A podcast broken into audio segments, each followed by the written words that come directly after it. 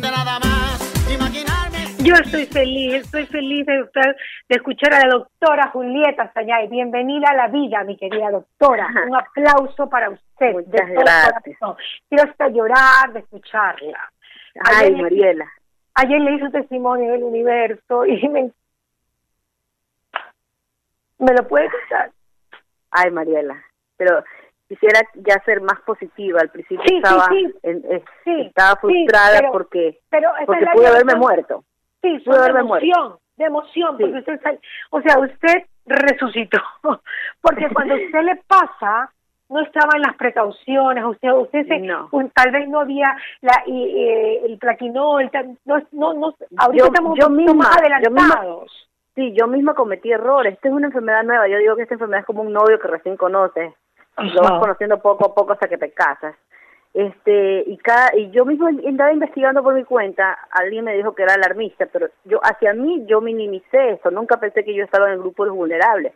Recién sé que los del grupo A son más vulnerables, recién hay unas investigaciones, y los hombres sobre todo, las mujeres se mejoran, los hombres pueden morir. Yo soy grupo A, doctora, no me diga. Yo sí, sí tiene, que, tiene que irse a guardar, tiene que irse a guardar usted con ellos, hay que, eso hay que informar a la ciudadanía hay que informar, hay que aprovechar a ustedes, los comunicadores, para informarles.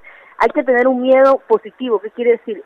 En, prevención, en prevención. No caer en el pánico porque el pánico te genera ansiedad. Yo tengo ahorita, estoy apoyando a muchos colegas que están con miedo de morir, que están con miedo. Mi esposo está contagiado también, pero presentó síntomas leves. Yo sigo, yo creo que todos somos sobrevivientes porque algunos estamos encerrados en un cuarto sin poder ni siquiera tocar a nuestros hijos. Es, es terrible esta situación, pero tenemos que hacer un cambio positivo ante esto. A mí me movió mucho hace poco que vi los videos de los cadáveres en el IES Los Ceibos, porque yo estacioné mi carro ahí, Mariela, y buscando guardia de quien dejarle mis, llaves. Fue horrible esa sensación de dejar mi carro y no ir sola a la madrugada para no contagiar a mi familia y saber si iban a recoger el carro al día siguiente o no. Y entrar y ver lo que vi y cómo lo negaban yo, yo, yo no estoy haciendo una crítica, quiero que sepan las autoridades que a mí no me interesa la política y guarde este programa, no me interesa. Eh, guácala. Que yo soy la voz de esos pacientes que andan por ahí en la farmacia buscando medicina. A mí me lo consiguieron mis pacientes adictos, que son bellos, que mi hermano puso en las redes y enseguida el uno dijo, yo tengo en la Florida, ya conseguí, el otro de Quevedo consiguió en Quevedo. ¿Qué le consiguieron, doctora? Mi, la medicina que me salvó. ¿Cuál fue? Mariela la que está aprobada por la FDA, cuatro, la hidroxicloroquina con la citromicina. La citromicina sí hay en el hospital. Entonces yo fui a otro hospital pequeño con una excelente atención. Yo, yo quiero que esto termine para ir a abrazar a esas enfermeras porque vi cómo ellas se preocupan por los pacientes, pero sin medicina la gente se muere, se muere.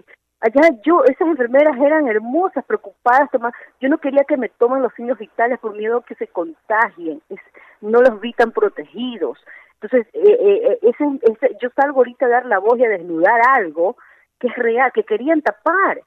Y si seguimos tapando, no seguimos, seguimos minimizando el riesgo, el, el peligro, Mariela. Yo quiero ser positiva en el aspecto que se usen estas, estos medios de comunicación para que la gente se informe que en una semana, cinco o seis días, eh, ayer hablaba con un colega, eh, cómo evitar que la gente se complique en los cinco o seis días tú presentas los síntomas típicos, la fiebre, el dolor de cabeza, el dolor de ojo, y empiezan a darte punzadas en la espalda, en el tórax posterior. Ya el cuadro, si tú no estás en el grupo vulnerable y tus defensas están bien, el cuadro va a pasar como una gripe, como un trancazo. Entonces, a lo, es importante reconocer los síntomas. Si al quinto o sexto día ya tienes tos y te empiezas a cansar, tienes que tener una tomografía y que el especialista ya vea si hay alguna lesión, un foco de neumonía en los pulmones y él decida ingresarte o iniciar el tratamiento con la hidroxicloroquina. Yo soy muy cautelosa, yo no eh, en esto de usarla porque eh, más que nada en personas mayores y ancianos. A mí me hicieron un electrocardiograma cuando inicié el tratamiento, porque la dosis de ataque es dos de mañana y dos de noche y te puede cambiar las ondas del corazón y te puede provocar muerte súbita. Entonces, en personas jóvenes nos podemos arriesgar. Pero ¿Cuántos años tiene usted, doctora? Yo 47, que todavía me considero joven. Está Entonces, bien, Entonces, reconocer esos síntomas y no preocuparte, porque ya a partir del nueve día que no, no te has complicado con disnea, con cansancio, ese que no te falta el aire, ya terminó, ya termina tu cuadro al catorceavo día. No te preocupes. Eso sí, doctora, pero hay otro protocolo que dice que realmente la hidroxicloroquina tiene que ser administrada desde el primer día porque tú no sabes qué tanto te vas a complicar al quinto o sexto día. pero yo hubiera preferido que se lo haga en un hospital yo preferiría que lo, lo, lo, lo, mejor hubiera sido, estás positivo, empieza a hacerlo en un hospital, pero no así.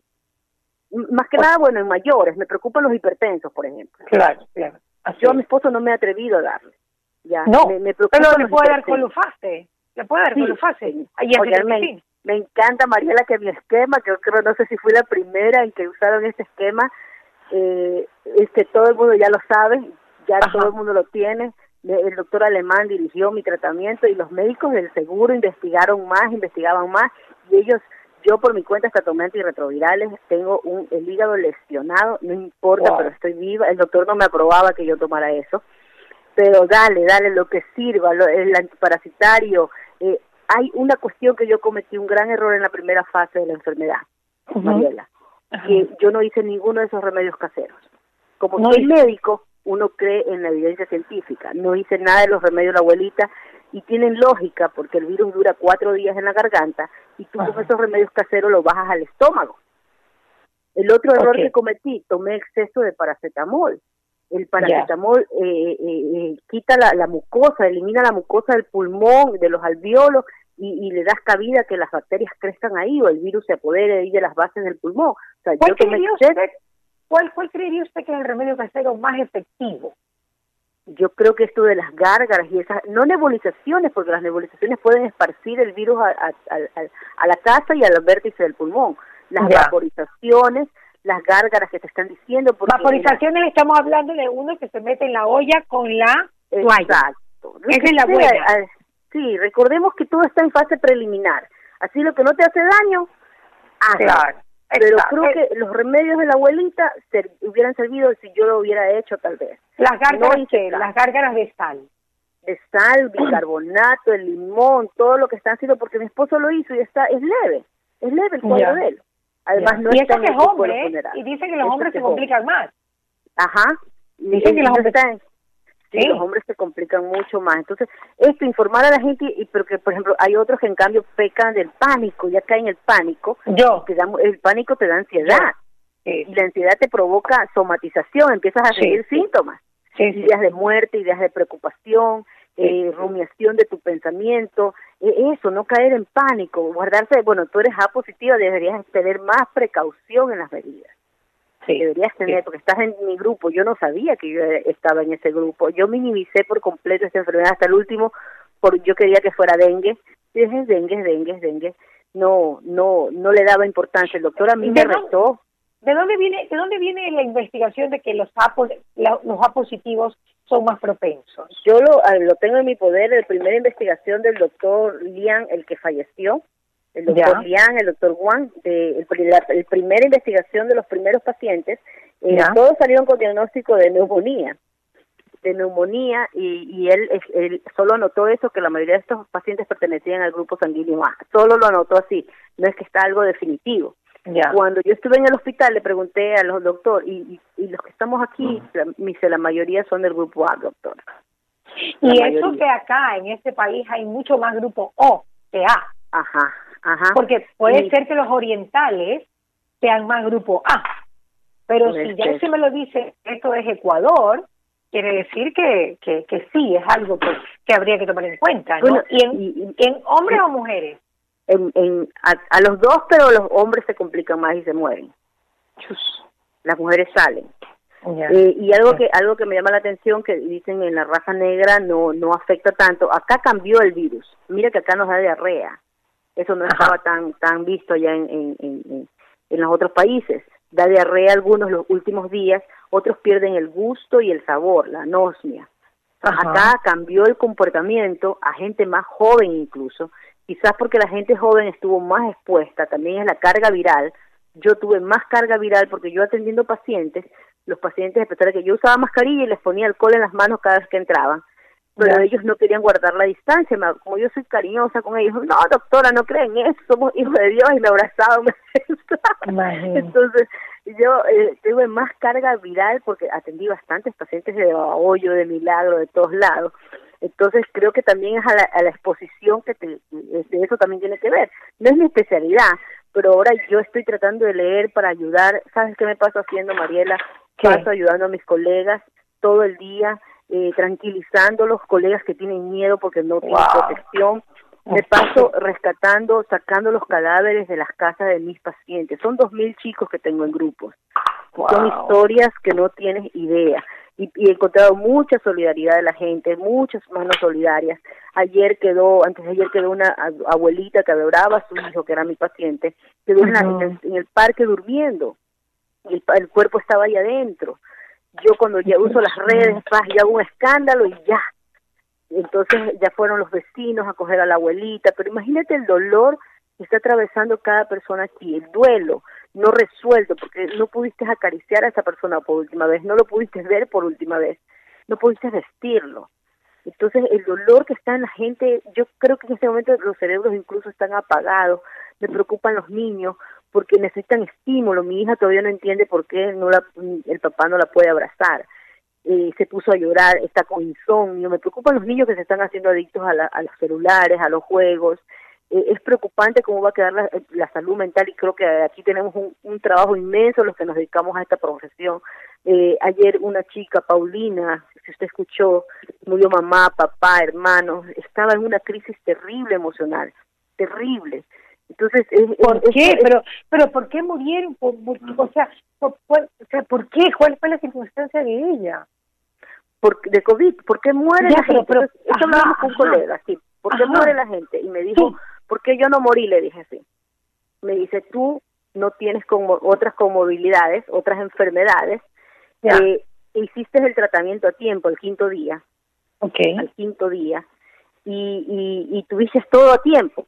La gente este, busca el tratamiento ya el décimo día, nueve, nueve días, que es el más complicado, cuando ya se está ahogando. Mucha gente anda comprando este oxígeno creyendo que eso es lo suficiente. Si no hay tratamiento, no te va a servir no te y la farmacia ¿sabes? ahorita yo mandé a comprar un cloruro de sodio para ponerle a mi esposo que se sentía mal.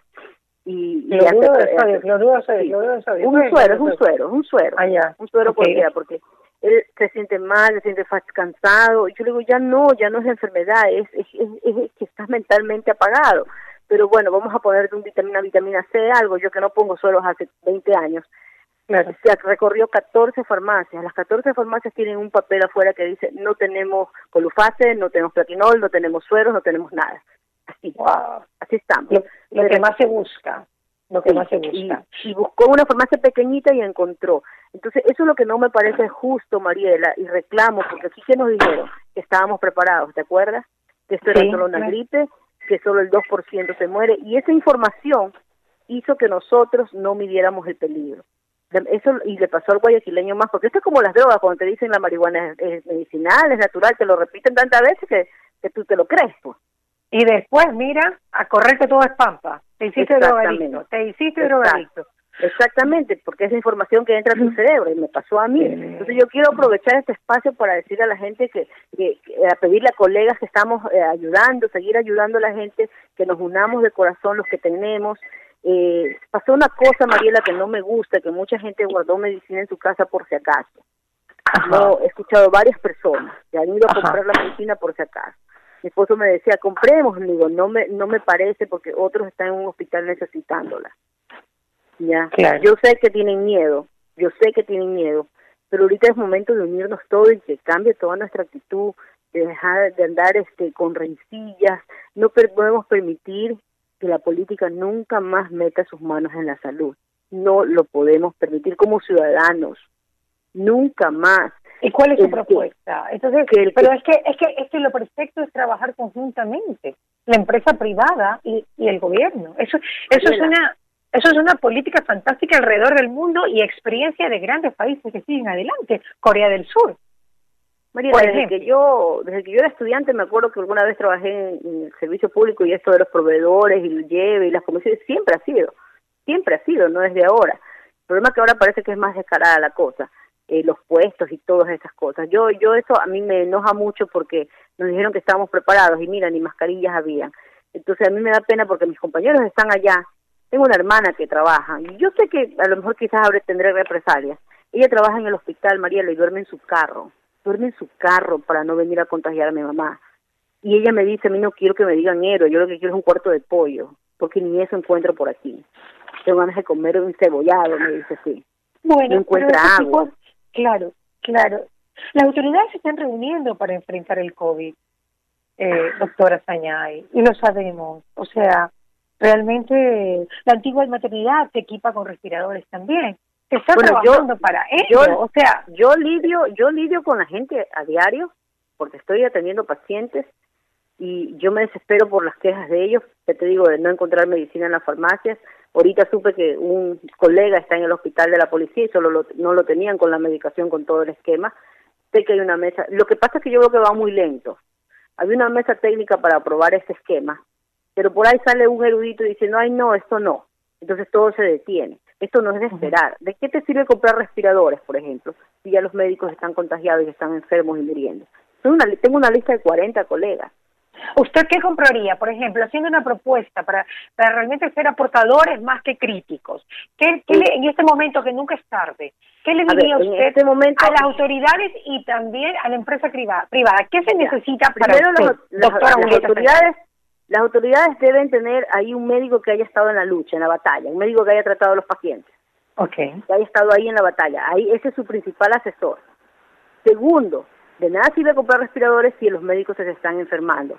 Las pruebas rápidas, yo sé que dan falsos positivos, pero esto te ayuda a hacer un triaje. ¿Qué tal de las personas que tienen otras enfermedades que la vesícula, que esto y que lo otro? Se van a contaminar ahí a los, a los hospitales. Las pruebas rápidas te ayudan a que la gente a descartarla y a, y a clasificar los casos complicados. Pero supuestamente no, sirven, supuestamente no funcionan. Y las pruebas rápidas usan.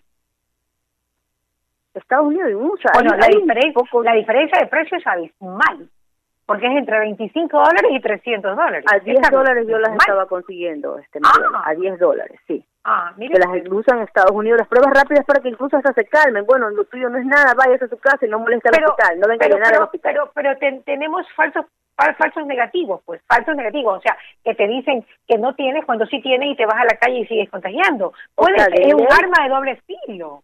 pero te sirve dentro de un hospital para hacer un triaje. Dentro de un ¿Qué es un triaje? ¿A qué se refiere usted con el triaje?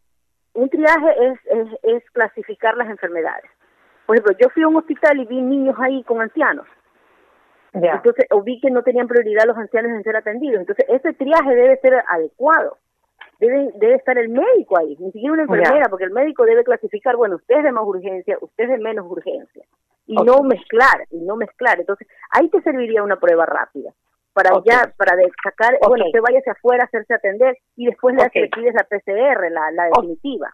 claro, no es que, no la vas a pedir. Está costosísima, pues, ¿no? Exacto, pero para el momento. La, la mesa de cuatro patas de la doctora Sañay, pruebas rápidas. Yo aquí anoto en mi cuaderno, pruebas rápidas. Ok, esa es para usted una pata de la mesa. La otra, ¿cuál sería? Que los asesores de la mesa técnica sean doctores que están trabajando con los pacientes, que conocen la realidad. Asesores que de, de la mesa técnica de los gobernantes, sí la realidad. O sea, que no solamente estén las autoridades, sino que esté, digamos, ahí, como quien dice, el que el que sabe con cuántas papas hace un caldo. Exacto, el médico y la enfermera que sabe lo que falta en un hospital. El PEPA, el PEPA, Exacto, porque el gerente todo va a decir que todo bien y los va a poner ahí que todo por quedar bien. El gerente no. Ya, el, ya, el gerente, lo sacamos gerente. Ok, sí. Lo ponemos a Pachito, lo ponemos a Pachito. Ya, exacto, como el alcalde Ayunda, que ayer él mismo se fue a patrullar la calle, así debe ser esa gente, porque ya. si tú le preguntas al, que trabaja, al subordinado tuyo, te va a decir que todo está bien, porque no te va a decir que está haciendo un mal trabajo, pues. Ya, Entonces, ir, a la, ir a la fuente, ir a la fuente con la licenciada lo, lo, está haciendo. Yo veo que el vicepresidente en todos lados, subido en camionetas, va a los hospitales, realmente. No, pero tienen que hablar con, los, subordinados. Tienen que hablar con los subordinados y no. porque se el gobernador ni hablar, pues imagínate, también está por todos lados. Sí, me da miedo que, que son humanos, son humanos también. No se abarcan. Esto nos vino de improviso, de todas maneras, doctora. La otra pata suya, ¿cuál sería? Lo, que pasa, espérate, que ellos no son médicos y cualquiera les puede engañar. Así es.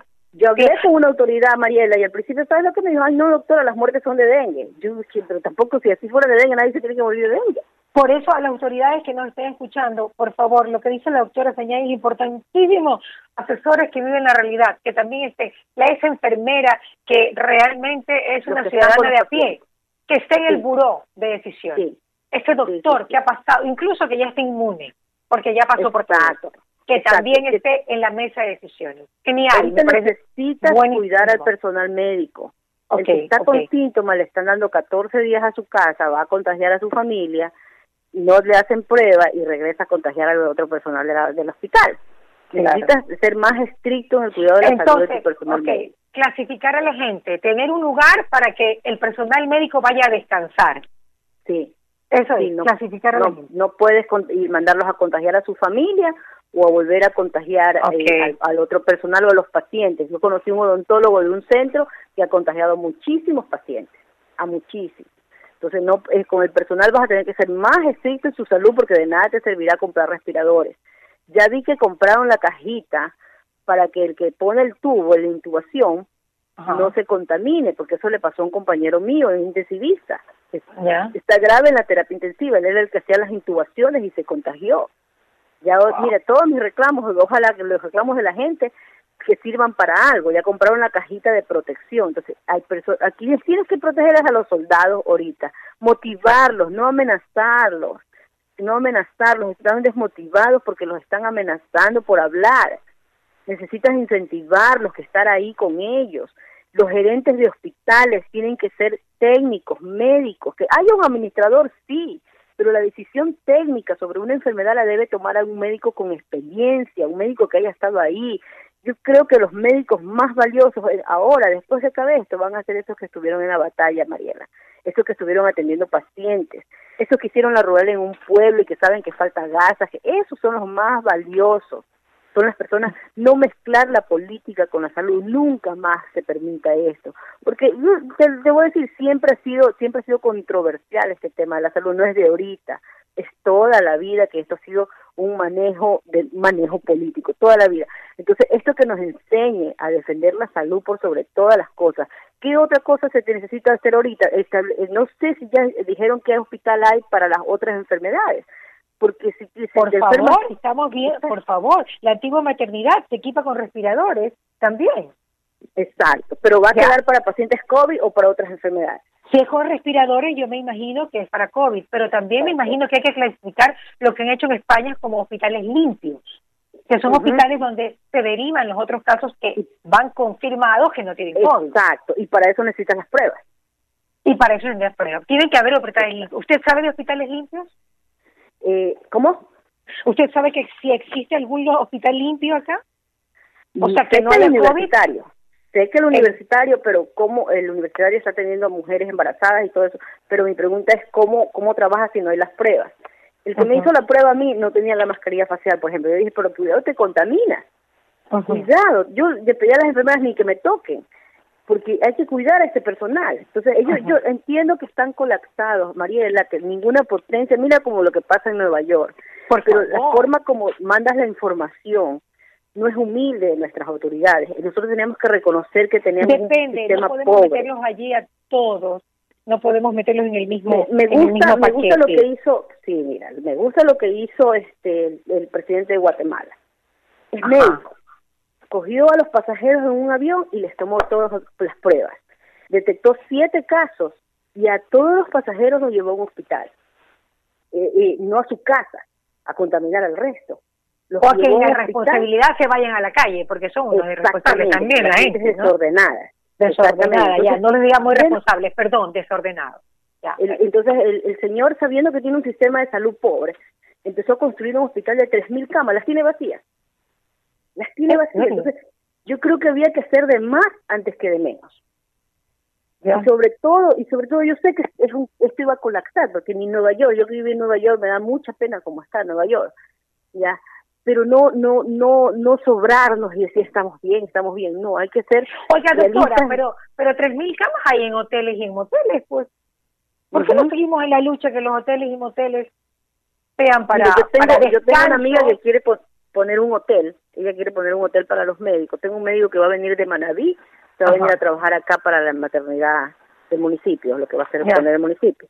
Pero la del municipio va a ser, va a ser limpia, tengo, tengo entendido o no. Sí, claro. Va a ser un hospital limpio, o sea, no libre de COVID para los otros. No, creo que para están en esa decisión. Están en esa decisión. Entonces, este, tengo una amiga que tiene un hotel, me dice, pero sí, pero yo no puedo obligar a mi trabajador a exponerlo. Ella, ella quiere poner su hotel.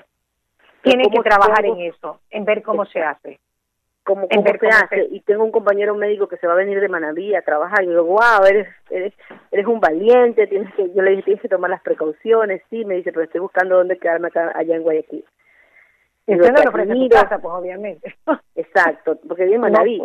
Ya, le dije, te admiro, eres admirable para mí, vas a ser un héroe de venirse de acá, me dice, sí, voy. Y esa motivación, mira cómo habla el gobernador de Nueva York esa, esa tranquilidad con la que da los, la, la, información diciendo no tenemos respiradores, préstenos hermanos respiradores, que cuando nosotros dejemos usarlas se las vamos a devolver.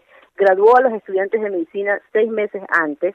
Wow. Y, los incentivó con el pago. Y los chicos cuando uno está recién se va a graduar, uno anda con toda la pasión de ser médico, pues. Que, que, a ver, esa es una idea, eso qué gran idea, los graduó antes. Ajá aquí los rurales, los rurales están listos para esto. Hasta yo, si no estuviera contagiada, pudiera ir a, hacer recetas, aunque sea, aunque yo no sé otros procedimientos. Pero necesitamos que se motive el personal, que se motive. No, no. Eh, eh, tú sabes, Mariela, que la mayoría de los médicos tienen solo nombramiento provisional. Ajá. ¿Cómo con un nombramiento provisional te compras una casa, por ejemplo? Entonces, no hay motivación. Necesitamos ahorita motivar al personal. Bueno, los médicos, los médicos del, sector público, pues, ¿no? Estamos hablando. A las enfermeras, a los pero, A ver, pero eso pasa en el mundo entero, ¿sabes? Que tienen, que tienen, eh, ¿cómo se llama? Nombramientos profesionales. Te digo porque yo tengo muchos amigos que trabajan en Inglaterra y tal, que son doctores y médicos allá y les pasa eso, que son médicos profesionales pero en este momento de alguna manera hay que incentivarlos, porque yo tengo amigos que quieren, yo quisiera ayudar, mi esposo me dice, no, no te voy a dejar salir. Yo digo, si se enferma mi hermana, yo voy, yo voy. Es mi hermana, ¿Qué opinas, tengo que ir. ¿Qué opinas que de la propuesta de Iván Duque de que eh, los pacientes, eh, las personas de mayores de 65 años se queden en su casa por más tiempo?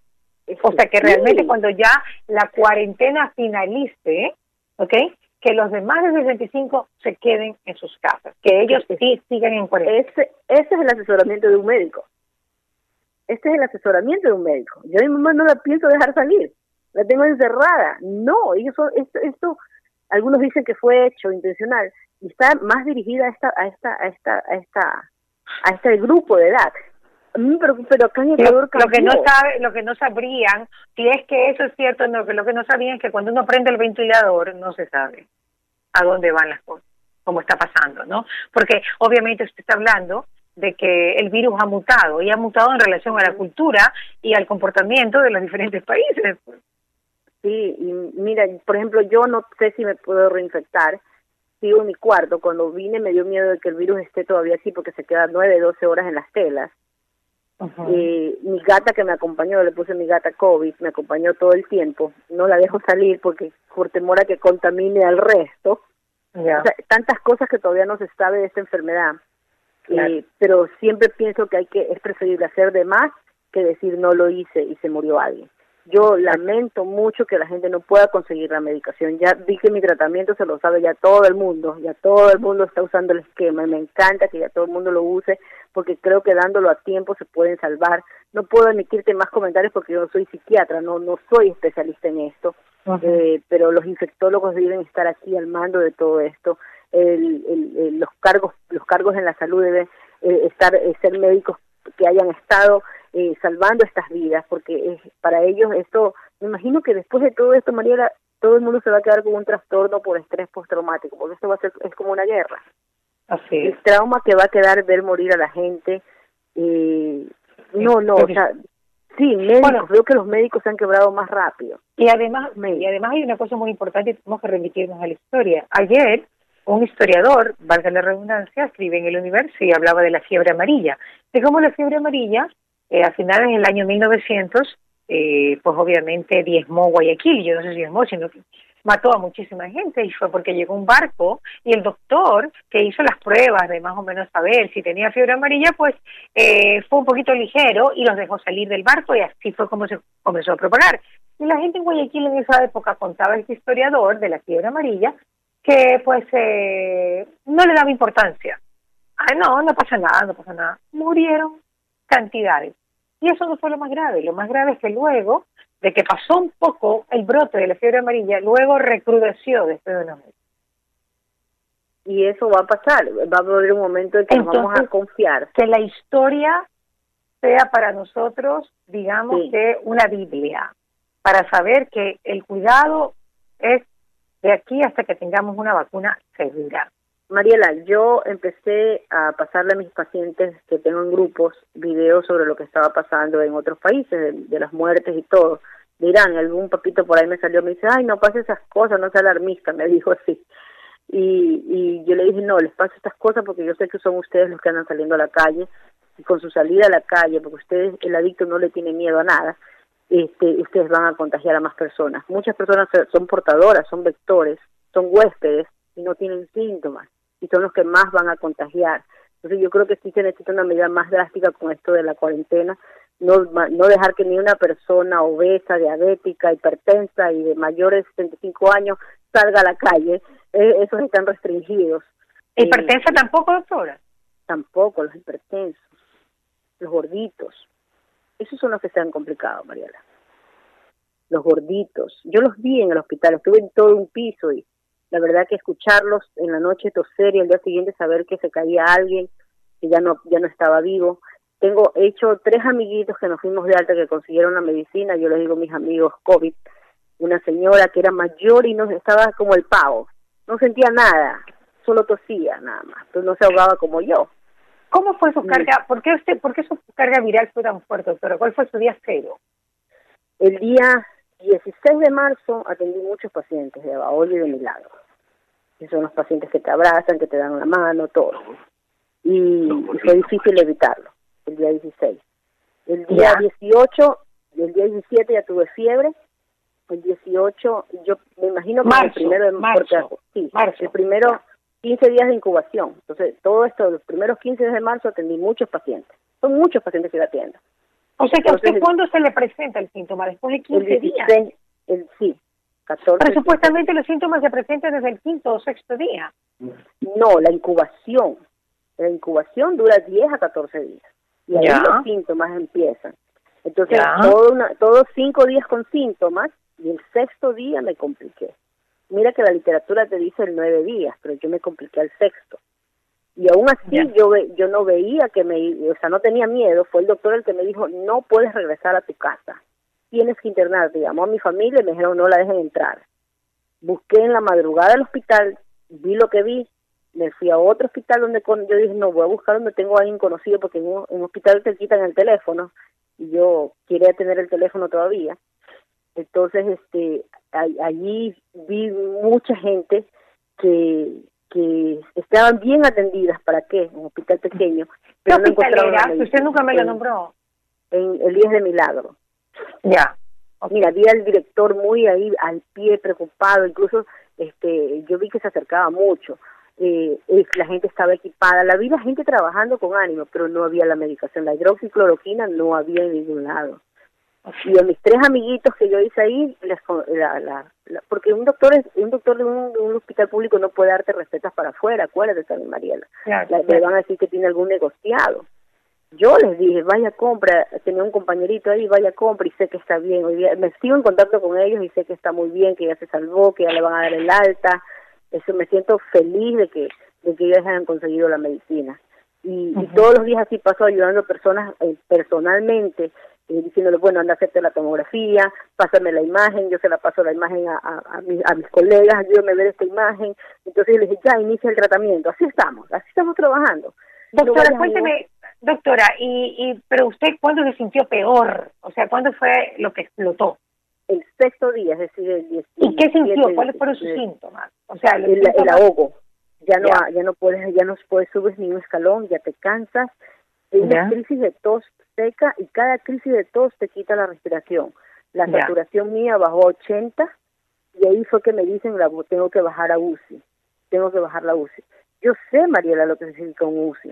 Yo sé lo que significa. Yo alguna vez estuve con un familiar que tuve que desconectarlo del respirador. Mi familiar tenía 90 años, ya no tenía posibilidades, tenía muerte cerebral. Entonces yo sé lo que el pronóstico reservado que implica dar una ¿Y cómo, cómo le comenzó a usted? ¿Cómo le comenzó a usted? ¿Con qué síntomas? Síntomas como de gripe y de dengue. O sea, ¿pero qué? ¿Cuáles son esos síntomas? Eh, el resfriado, así, como resfriado eh, pero seco, sin, sin mucosidad, no, no, sí. Este, eh, dolor articular, esperaba que sea dengue, dolor articular, el dolor de, la, de los ojos es bien, bien, bien, bien típico y el, y la, el dolor de cabeza. ¿Sabes ¿Garganta? la garganta se te seca, las punzadas, punzadas en la espalda, punzadas. Sientes como unos espasmos. Este virus te hace como unos espasmos que te quita la respiración, la respiración unos, unos, unos, espasmos. Y, y, y de ahí lo ya ya el no, el no poder hablar todavía todavía me canso un poquito pero el no poder hablar ya no ya te, ya no ya no te puedes sentar. Eso ya es para ingreso ya, ya incluso si estás menos de 80 tienen que intubarte. Eh, eh, ahí llegó la medicación. Justo ahí llegó cuando me estaban diciendo te tengo que bajar a UCI ya encontramos la medicina. Oye y como que reviví. Fue una cosa que me dio la vida de nuevo. la esperanza. es cuando tosí tosí sangre Mariela. Ay Dios. sangre. Entonces y llegó la medicina más un biológico, yo no sé qué tendrá eso, pero me sentí viva de nuevo, sentí que viví, Dios mío. Luego, el último día, estuve ocho días, nueve días, escuchaba toser a la gente y yo también. Yo tenía miedo de toser y morirme, porque te quedas sin aire. Y yo le rogué a Diosito, por favor, mis amiguitos, mis amiguitos, porque ya estaba yo en otro cuarto, que no se mueran, los escuchaba. Y yo llamaba enfermera, porque ya no me daba la voz, pero las enfermeras corrían y, rogando a Dios que, estén bien y está bien, sé que hoy está de alta, a los que conocía, pero sé que también muchos murieron, no encontraron la medicina, y María, yo sí quiero que ya la consigan pronto. Esa es la cuarta pata, esa es la cuarta pata de su silla, encontrar más medicina pronto. hidrocloriquina, que haya más. Sí, el biológico, María, el biológico es caro. ¿Cuál es el biológico, doctora? Es un suero, no te sé, no me acuerdo el nombre. Que comienza con T un nombre rarísimo. Está, sí, sí. Me costó 600 dólares. Wow. ¿Quién tiene ya le digo, tosisumit. Esa misma. Ajá, exacto. Esa es misma. Y ahorita en las farmacias tú encuentras papeles que dicen no hay plaquinol, no hay estremicina, no hay ese, ese, ese biológico. Pero no hay que llegar al biológico necesariamente si uno hace un tratamiento a tiempo. Claro, el biológico, todo esto mi tratamiento es intrahospitalario, pues antes de entrar a un hospital tú puedes tomar flumicil que no te va a hacer daño. Ajá. La, la citromicina, aunque no es para el virus, evita que te haga una infección bacteriana. Claro. Puedes tomar el calofase tranquilamente que te quita los parásitos que hay de hecho ahí. O sea, yo es nada, ninguna de esas cosas va a tener un efecto secundario. No sé la torvastatina, porque para qué sirve, no, no he estudiado bien eso, acuérdate que soy psiquiatra, pero tiene un uso porque en los exámenes se eleva la LDH, que es el, rango de los colesterol y triglicéridos. No sé qué tiene que ver la torvastatina en eso, pero esas cosas las puedes tomar sin ningún riesgo. El flumicil, por ejemplo, ¿quién no ha tomado flumicil en la vida? Lo puedes hacer, y más las vitaminas, el zinc, toda la cuestión. Creo que eso se puede empezar a tomarlo todo el mundo. Me reservo con lo de la hidroxicloroquina porque eh, pues hay dos médica. Moléculas. Y, lo otro, la cloroquina es más tóxica, esto es para la malaria. La hidroxicloroquina es para lupus y para otras enfermedades. Es una molécula mejorada. sí, yo también supe de eso, por supuesto. Exacto. Entonces la gente anda que compra cloroquina y, y chuzo.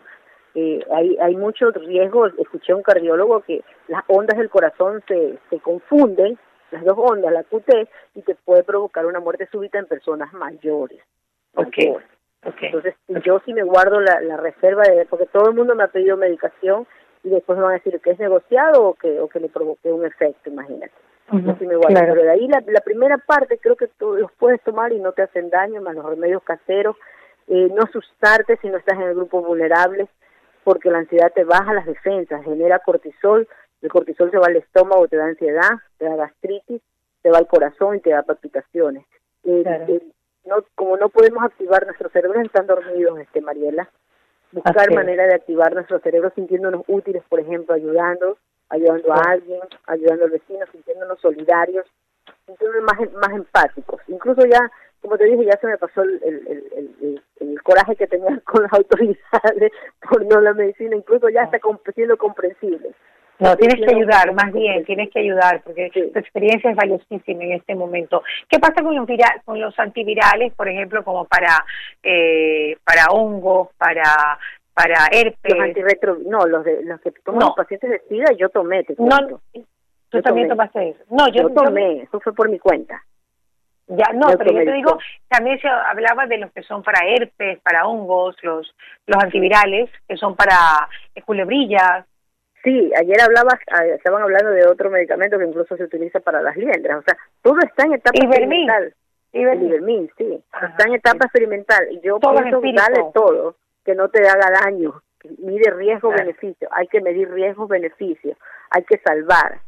Sí, yo pienso que si estuviera en un hospital, probáramos todo, que eso es lo que le pasó a los chinos, a los españoles. Mira, ayer han dado de alta muchos pacientes. ¿Qué esquema habrán usado? Porque han dado de alta más pacientes cada vez se descubre más cosas. En Chile me escribió un doctor, me dice, qué buenos profesionales que tuviste, es el mismo esquema que nosotros tenemos. Mira, en Chile hay muchos contagiados y pocas muertes. Ya. Entonces, están usando este esquema, lo están usando desde el inicio. Entonces, eso es lo que yo quisiera. Hidroxicloroquina. Y, y sí, todo lo, y todos los coayudantes. Eso, eso que le pido a las autoridades, que ya rápido, que ojalá que ya tengan aprobado el protocolo y que actúen, que inviertan en, en medicina, que salven más personas, que, que, que, se trate de, de, dar, usar los canales de televisión para informar a la ciudadanía. El problema es que aquí te decían solo lávate las manos, nada más. Creo que hay, hay que hablar más de esto, más de esto. El doctor Albuja me encanta como, como él lo explica, así, hasta con dibujitos. Y de esta manera que le llegue el lenguaje a las personas, ¿no? Porque a veces los médicos somos muy técnicos pero hay que hay que hay que informar más ahorita hay que informar más porque mi esposo por ejemplo dice psicosea y yo estás, con, estás somatizando, le dije así. ¿Qué pasó tu ciclo? No, es que me da miedo, que trae tranque de oxígeno. Hace peor que una mujer. No, ya venga, eso en los hombres. ¿Cuál, doctor, ¿y cuál es el esquema de, eh, de, su familia con usted? Usted está encerrada en el cuarto y le hacen una estación, una mesita fuera de su de su cuarto eh, en la y le puerta ponen la comida. Sí, ahí. Y usted tiene adentro todo lo, para limpiar y tal todo, pero yo me canso limpiando, hago un, hago un pedacito, me canso, y mi gato adentro, todo, no dejo que nadie entre en mi cuarto para nada, no este, quiero cumplir mis, mis, días, hacerme la prueba y saber que estoy negativa, no, no se han acercado para nada a mí, pero igual se contagió mi esposo, mira. Imagino que cuando él agarró el carro, todo yo me las arreglo para con una fundita, con el guante, con el alcohol en las puertas, me las arreglo para yo les digo, le digo, ábreme la, déme abierta la puerta del, del ese para sacar la basura yo, a la basura también echarle alcohol, cloro, pero estoy alérgica, he quedado como alérgica a estas sustancias. Yo estoy también. Sí, le pongo, este, me, me, me, da, me da, me da una crisis de tos. Todavía quedo, he quedado con tos. Eh, eh, todos, bajo por un ratito, la que no comprende la situación es la es la niña que me dice que hasta cuándo. ¿Quién está viendo a la bebé? Porque ¿cuántos años tiene la niña? Ocho. Al varón lo mandé donde mi mamá. ¿Y, quién, cuida, quién cuida a la nena? Porque si los dos. Pero, él está, pero él está contagiado. ¿Cómo así? pero él está leve. Él ya. leve. Y me asusté ahora que hizo fiebre ella. Ya. fiebre. Y empecé con los remedios caseros y se mejoró. Se mejoró. Empezó él, él empezó a dar toditos los remedios caseros a él. Y los ya, cada rato toman té como viejito los dos. Es que, ¿sabe, ¿sabe una cosa, doctor? Es que, es que, que toca a veces cuidarse entre familias, ¿no? Sí. Y qué triste para otras personas cómo ha de ser, ¿no? Este, tener, ayer yo este, escuchaba a una chica, Paulina, que murió su papá, su mamá, su hermana, y está muy mal psicológicamente. Ayer pedí, tenme el teléfono, yo la ayudo porque estaba súper, súper mal, está en la negación y, y, yo empecé a llamar a, otros psicólogos a ver si me ayudaban. Yo dije, porque no soy, a lo mejor no estoy en condiciones, pero no, lo, yo hice yo misma. Venga acá, le mandé una medicina para que se duerma, vengan a recoger, así ayudar. Yo, eso me hace sentir bien, Mariela, me hace sentir súper bien ayudar. Eh, y, y, poder este, contribuir de alguna manera en la tranquilidad de estas personas.